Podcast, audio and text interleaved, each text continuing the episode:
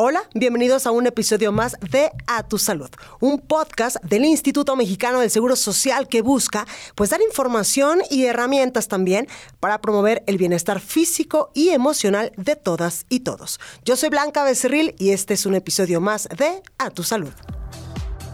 Esto es A Tu Salud Bueno, pues hoy vamos a hablar de qué es la psicología perinatal y por qué es importante. Y es que este justamente es un tema que pues es muy poco explorado y se dice que es la atención de la salud mental y el bienestar emocional durante el embarazo, el parto y por supuesto en el posparto. El acompañamiento de las mujeres y su familia pues resulta primordial para prevenir y en su caso detectar situaciones que requieran de trabajo y atención psicológica y por ello hoy agradecemos la presencia en este episodio de A Tu Salud de Ana Lucía Hernández Santuario. Ella es dula y educadora perinatal y también está con nosotros Sofía González, quien es mamá de dos pequeñitos. Muchas gracias por estar con nosotros. Ellas nos van a platicar un poquito de su experiencia y nos van a ayudar también a desmitificar y resolver dudas acerca del cuidado, apoyo e intervención en la salud mental durante este proceso tan importante, sobre todo para todas las mujeres. Y Ana Lucía, yo quiero empezar contigo para que nos expliques qué es la psicología, qué es la psicología perinatal y por qué es tan importante. Hola, pues la psicología perinatal es como poder entender todo este proceso, poder entender y acompañar todo este proceso en el que nos involucramos principalmente las mujeres, pero también los compañeros de parto, los compañeros de crianza, los papás, em, en este proceso desde estar esperando un bebé, incluso desde planearlo. Claro.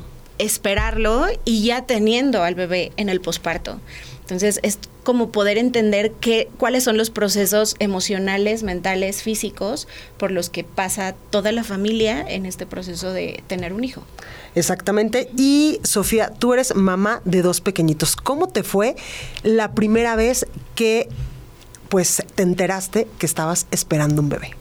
Así es, eh, es Blanca, yo soy mamá de dos. Eh, mi hija tiene dos años, cuatro meses, la primera, y mi hijo acaba de cumplir cuatro semanas ayer. Em, la verdad, son procesos completamente distintos uno con el otro. la primera niña, creo que muchas mamás que nos están escuchando y papás, eh, a lo mejor les pasó lo mismo que a mí, es una niña pandemia. Pandemia es que le dicen ahora. fue una niña que se concibió un poquito antes de la pandemia y durante todo el embarazo estuve encerrada como literalmente todos los habitantes del mundo, todo el mundo, pero también fue un encierro difícil porque si de por sí el embarazo es un proceso solitario, estar encerrada es un proceso que se vive todavía más sola, ¿no? Em, y el segundo ha sido un proceso de mucho más acompañamiento, en donde pues ya no estamos confinados, todos podemos salir, en donde la gente te puede abrazar, ¿no? Incluso eh, mi madre, mi, mi, padre, mi hermana no me podían tocar la panza por el miedo, ¿no? Cuando, cuando cuando tuve a mi primera hija, ahorita mucho más acompañada, mucho más llena de amor y digo, lo platicaremos un poquito después cuando ustedes me den la pauta, pero el primer embarazo incluso tuve, en el posparto tuve una depresión posparto muy fuerte. Justo, ¿esto le pasa a todas las mujeres, sanas Luz? No, no es eh, de todas las mujeres, sin embargo, cada vez es como mucho más común, no es algo normal.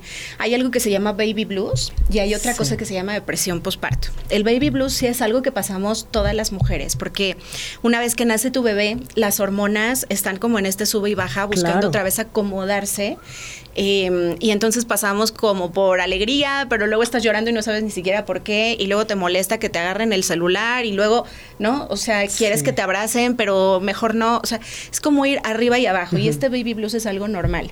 ¿Que dura eh, más o menos dos semanas después del parto? No, las hormonas tardan más o menos, depende de cada cuerpo, pero vamos a ponerle siete meses en reajustarse. Después del parto. Sí, después del parto. Los primeros días, las primeras semanas es muy intenso, pero lo podemos seguir eh, eh sintiendo. Hay muchos cambios neurológicos, físicos, hormonales en el cuerpo de la mujer después de tener al bebé.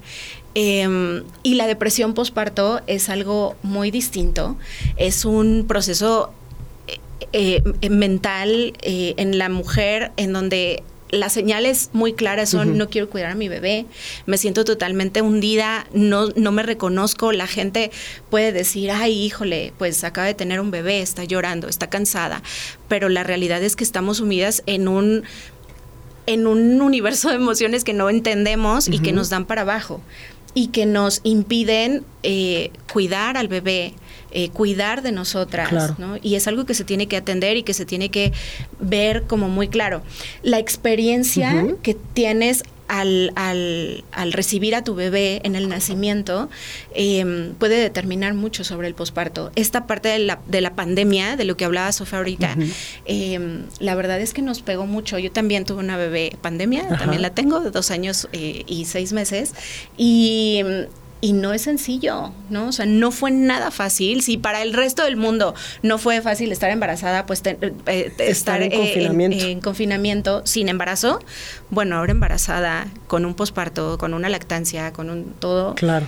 fue brutal. Justo, Sofía, ¿qué sentías cuando eh, pues tú definiste tengo depresión postparto? ¿Cuáles eran tus sentimientos? ¿Cuáles eran los síntomas incluso eh, que tuviste después de tener a tu bebé?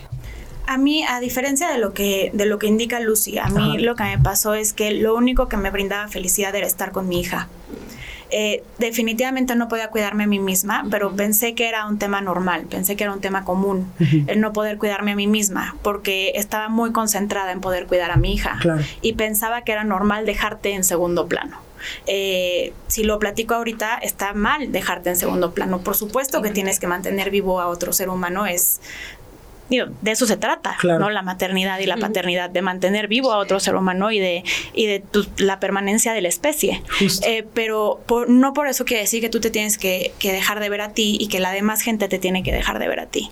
Que vi, eh, noté mucha agresión yo estaba dentro de un proceso muy agresivo, sobre todo con mi pareja, eh, con la gente alrededor, con mis padres, eh, con la gente más cercana, pero sobre todo con mi pareja.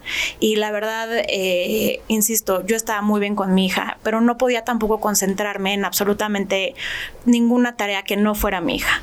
traté de regresar a trabajar, me costó mucho trabajo el retorno al trabajo, que eso también es muy normal en la maternidad, pero un trabajo no, de verdad no me podía concentrar. Trataba de leer los correos, no había forma de poder entender lo que decía el primer párrafo, como si fuera un estilo de déficit de atención. Em, y lo único que quería era regresar a ver a mi bebé porque sentía que era lo único que me brindaba alegría en mi vida.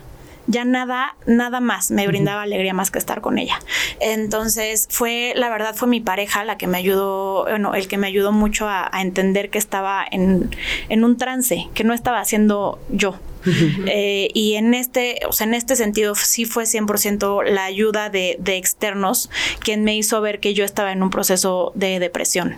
No, y de ahí obviamente acudí a un especialista, acudí a un psiquiatra y el psiquiatra fue el que me diagnosticó ya como depresión postparto y a partir de eso me dieron las medicinas correspondientes para seguir con Y la importancia también de tener un acompañamiento en el momento del embarazo, el posparto y también en los primeros años de, de este bebé cuando va creciendo, ¿verdad? Sí, algo que comentabas ahorita, Sof, o sea, darte cuenta que tienes depresión posparto cuando estás en posparto es dificilísimo. Tienes que apoyarte, como lo hizo ella, de, externos. Tu pareja se dio cuenta, pero hay familias que no se dan cuenta de lo que está viviendo esta mamá. Y entonces ahí el acompañamiento de profesionales, de una asesora de lactancia, de una dula, de una psicóloga que pueda leer esto y que te pueda ayudar, porque hay mujeres que viven con depresión posparto. Y no sabemos. Y no lo saben. Tres años tienen sus hijos y tienen depresión posparto y ellas no tienen ni idea. Y entonces ya pasaron por un divorcio, por un, ¿no? Por mil procesos, cuando lo que tienen es depresión posparto y que se pueden medicar y que pueden tratarse y entonces solucionar este, este, estos problemas. Porque además hablamos mucho de los cambios de la mujer y ustedes decían hace unos momentos, cambia completamente incluso quién eres cuando estás embarazada y cuando ya eres mamá. No eres la misma Sofía, Blanca o Ana Lucía que fuiste a tus 20 años o a tus 30 años antes de ser mamá, cuando eras incluso completamente libre de tomar tus decisiones. Ahora tienes que tomar decisiones por un segundo o un tercer. Yo, incluso lo digo mucho cuando platico con, con, las personas acerca de mi primer embarazo. Yo siento que en el momento en el que nació mi hija, volvió a nacer otra Sofía. Eh, la Sofía que yo era desapareció por completo y, y empecé a ser Sofía mamá. Y es muy feo que te definan como Sofía la mamá de... Incluso ya no ni siquiera te dicen Sofía, ¿no? Ya te vuelves la mamá de... Pero es una realidad. Eh, y en el, en el momento en el que hay un parto, es un parto doble. Es el parto del de el hijo, la hija y el parto de la madre. Y en el el momento en el que te aferras a ser la persona que eras, a tus 20, a tus 30, a tus 40, ¿no? Eh, la verdad es que yo eso fue yo creo que el detonante más importante para la depresión postparto. Tienes que entender eh, que, que te vuelves una persona más responsable. Y es también importante que las mujeres sepan, porque esto es algo que no nos decimos entre nosotras, que en el momento en el que tú te enteras que estás embarazada, tú te vuelves mamá.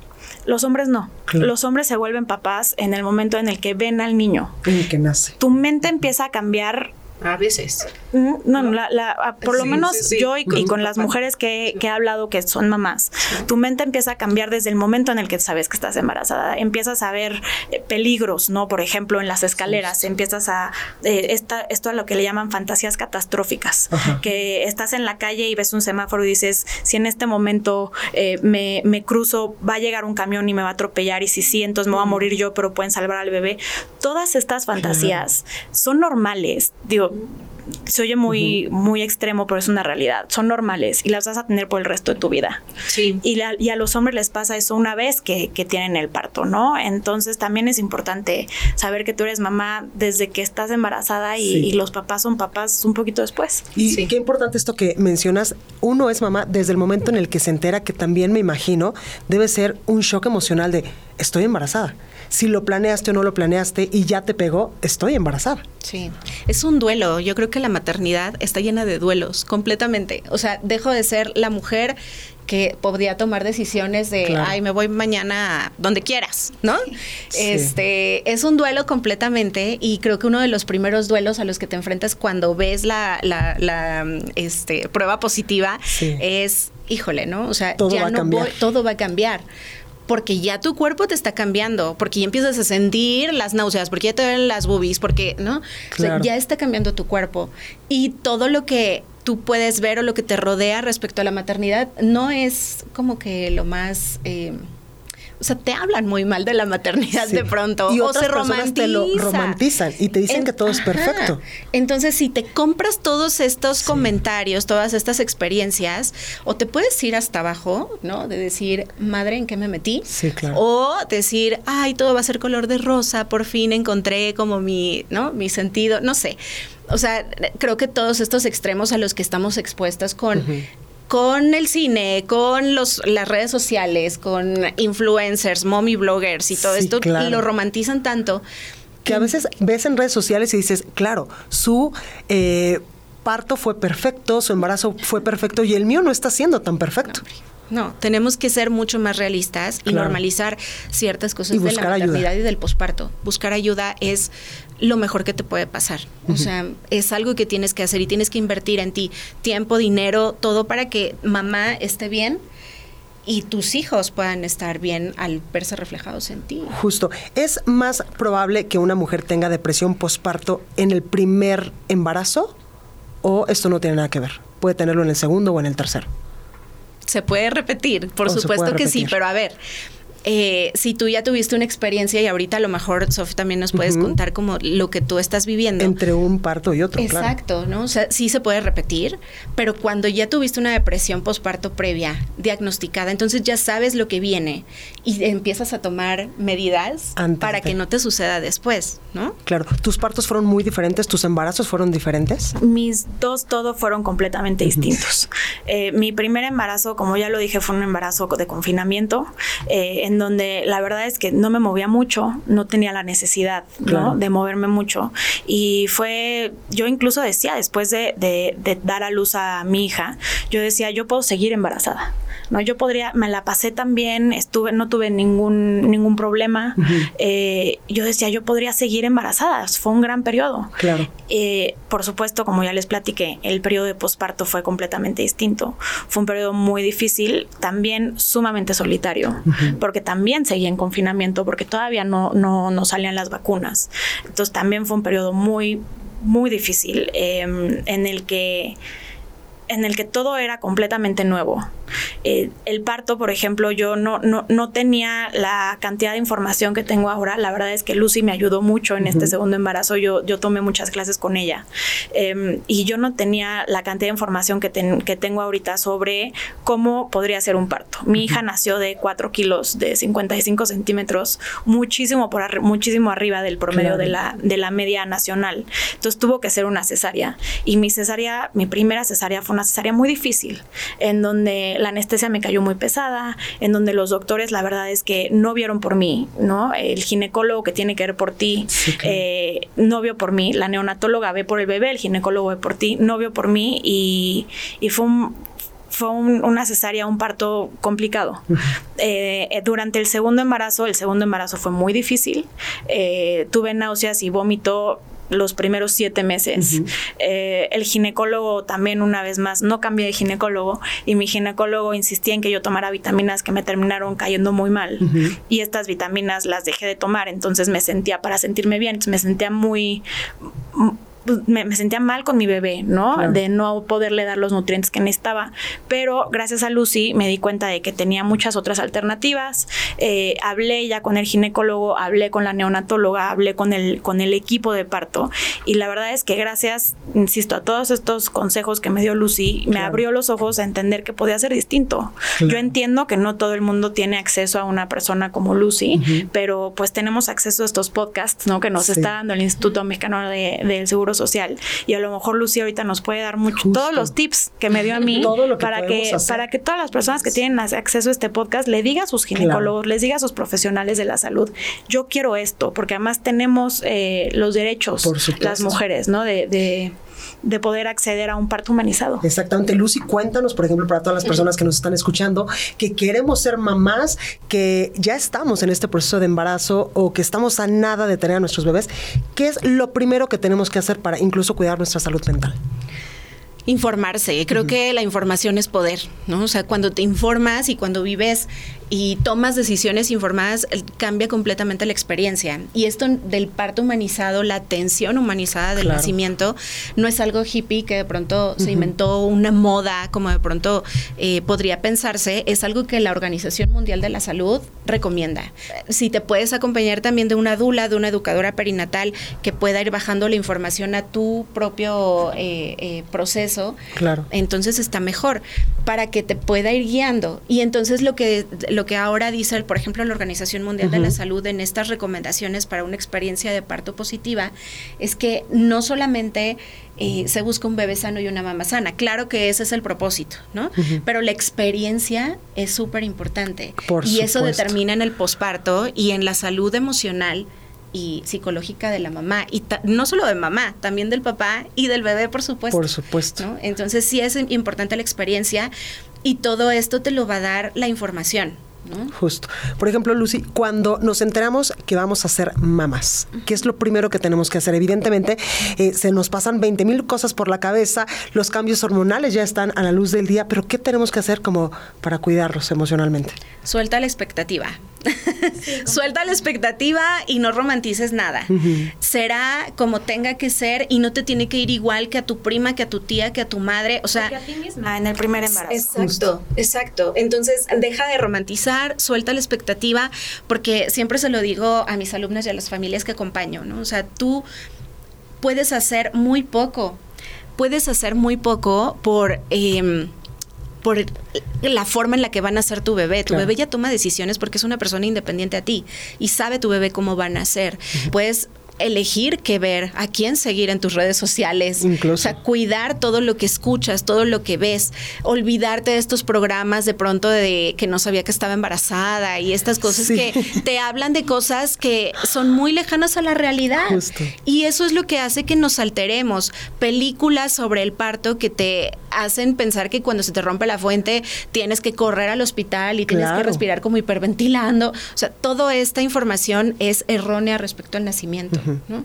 Entonces, creo que eso es lo primero que tienes que hacer para cuidar de tu salud emocional y mental de cuando estás embarazada. Suelta la experiencia, será perfecto como tenga que ser, ¿no? Pero informarse. Sí, exactamente. Y si no, pues eh, conseguir una dula, que son estas personas que acompañan a las mamás, incluso también a todo el núcleo familiar, al más cercano, para tener una mejor experiencia de parto, una mejor experiencia en el embarazo, porque incluso vienen muchos traumas de eso. Y ya no querer tener incluso más bebés. Sí. Sí, una mujer se acuerda, o sea, por toda la vida del momento en el que nacen sus bebés. Es algo que se te queda en la piel, en, en todo tu cuerpo, en todo tu, tu, sistema, se queda ahí. Entonces hay que cuidar la, experiencia. Eh, y también esto repercute en los bebés. O sea, hay artículos médicos que te dicen, ¿no? O sea, el momento en el que nace el bebé determina mucho de, también de, su salud física y emocional. Y emocional. ¿Cómo hiciste tú para llevar todo este proceso, Sofi, ahora en la segunda? Tuve, tuve varias pláticas con, eh, con los profesionales de la salud. Por ejemplo, en mi primer embarazo yo no sabía que hay un equipo médico muy amplio que, que está durante el parto. No, estoy hablando ahorita nada más del parto, no estoy hablando de, de, los nueve, casi diez meses, porque el embarazo puede durar diez meses. Ese es una, por ejemplo, de los mitos que nos dicen a las mujeres, no dura nueve, dura diez. No, a partir del mes nueve pueden nacer el bebé, pero, por ejemplo, yo, mis dos hijos nacieron al mes diez. Mi hija nació a las 42 semanas y mi hijo a la 41. Entonces yo duré 10 meses embarazada. Está perfecto como es. Esto siempre y cuando el profesional de la salud te diga que está bien, entonces está bien. Pero yo eh, lo que hice fue bueno, insisto, las, las, mujeres no sabemos que hay todo un equipo de profesionales de la salud que están durante el parto apoyándote. Entonces yo eh, hablé una vez que ya tuve eh, toda esta experiencia con mi primera hija, tuve la oportunidad de poder hablar con mi ginecólogo y decirle, a ver, si es un parto, por ejemplo, yo con el tema de la depresión postparto decidí que no quería eh, que se me indujera un parto porque la inducción del parto requiere una medicina, eh, hormona artificial que se llama oxitocina y esa oxitocina eh, yo platiqué también con mi con mi psiquiatra y, me dijo que eso podría haber conmigo, solamente conmigo.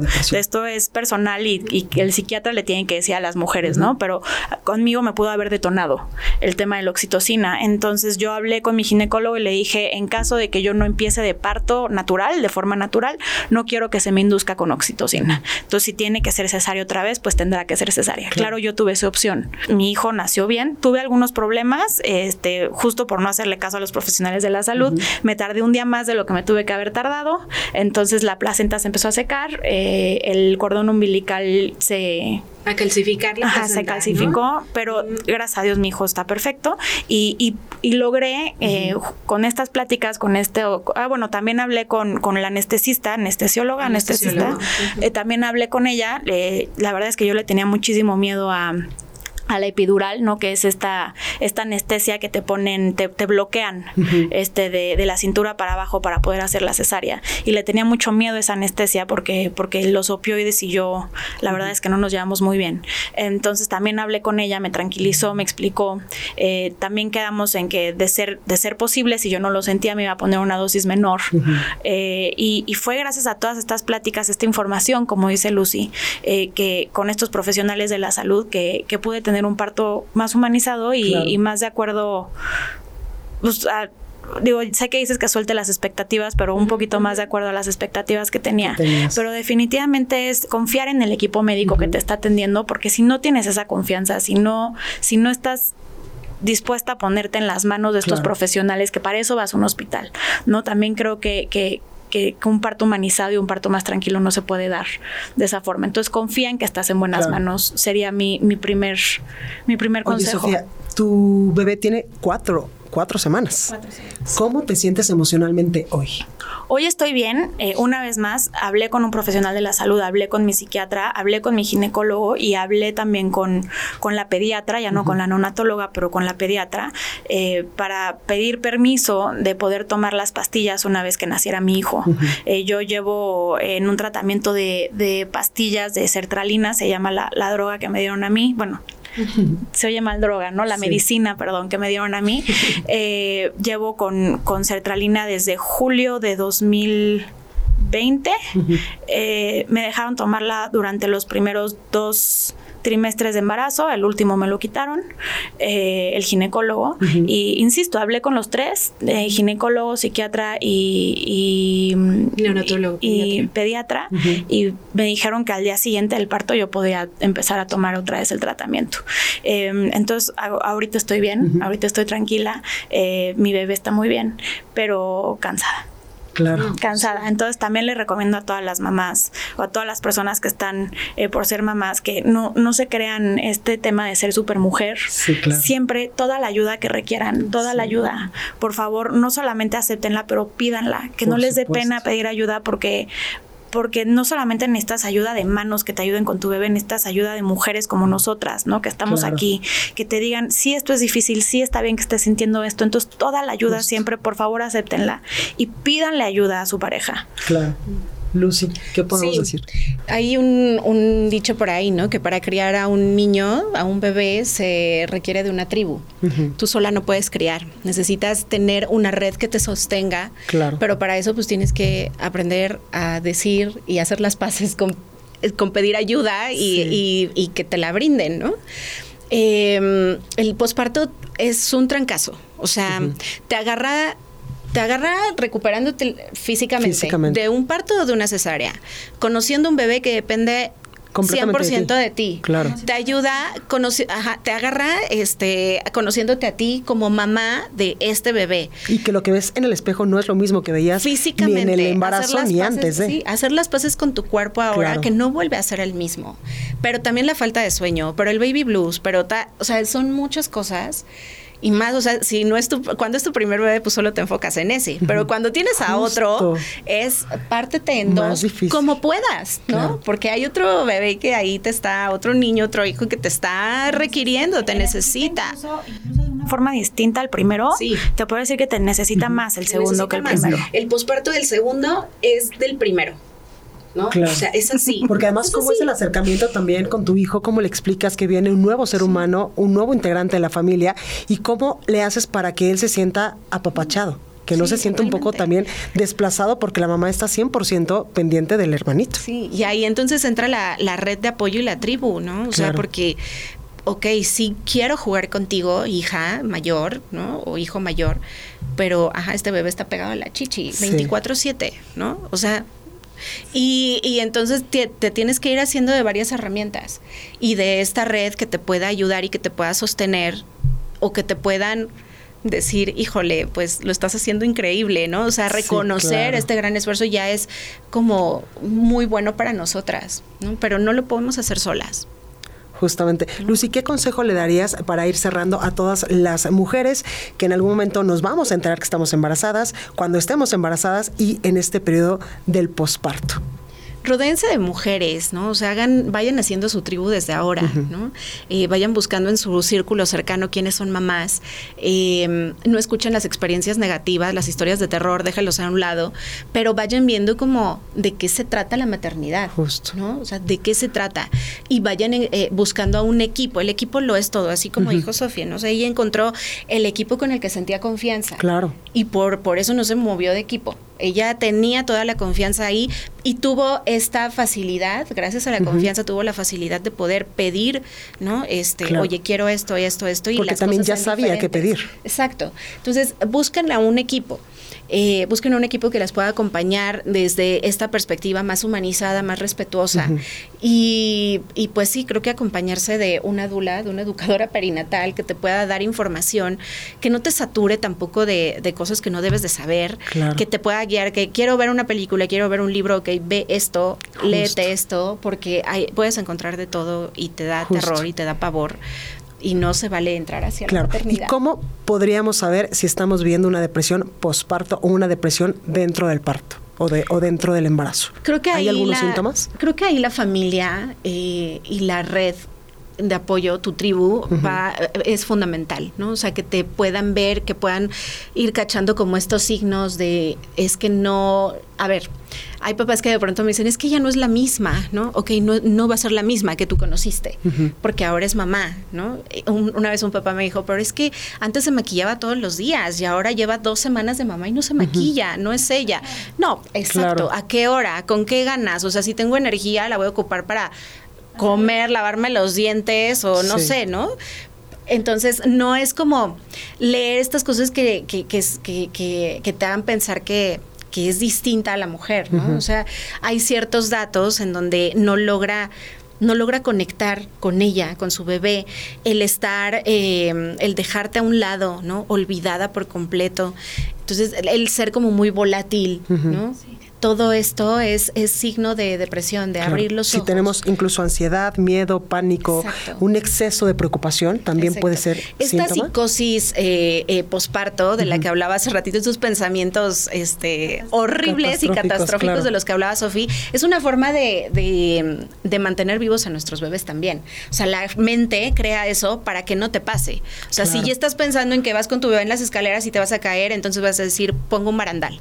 ¿no? O pongo más pongo atención. Un barandal, o pongo más atención y entonces así mantenemos viva la especie. Es algo normal, pero es horrible pasar por ahí. Claro.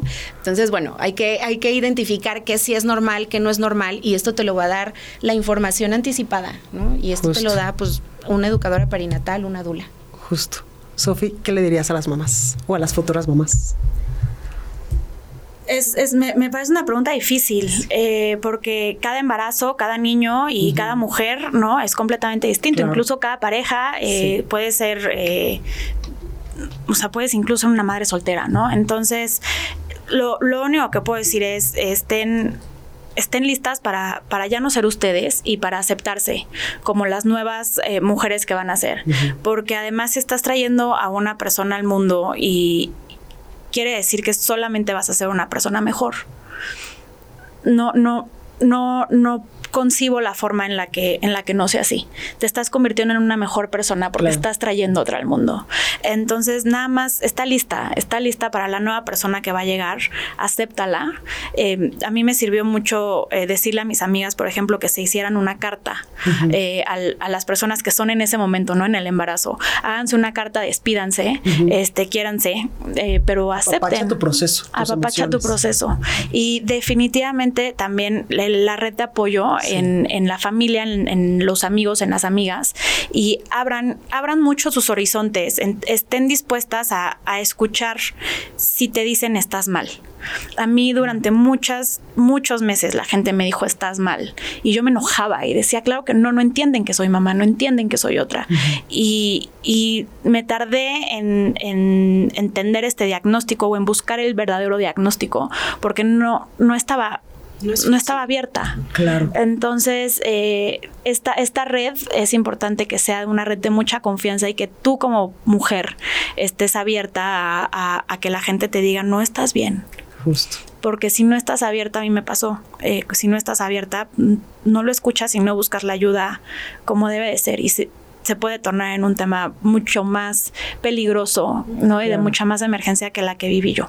Justamente, bueno, pues ahí lo tenemos. Ana Lucía Hernández, quien es Dula y educadora perinatal, y también a Sofía González, quien ya nos platicó su experiencia en sus dos embarazos. Muchas gracias por estar con nosotros y también, pues muchas felicidades porque estamos en mayo, en el mes de las madres. Así que muchas felicidades por todo su esfuerzo, por toda su dedicación y, como bien lo decía Sofía, por conservar la especie.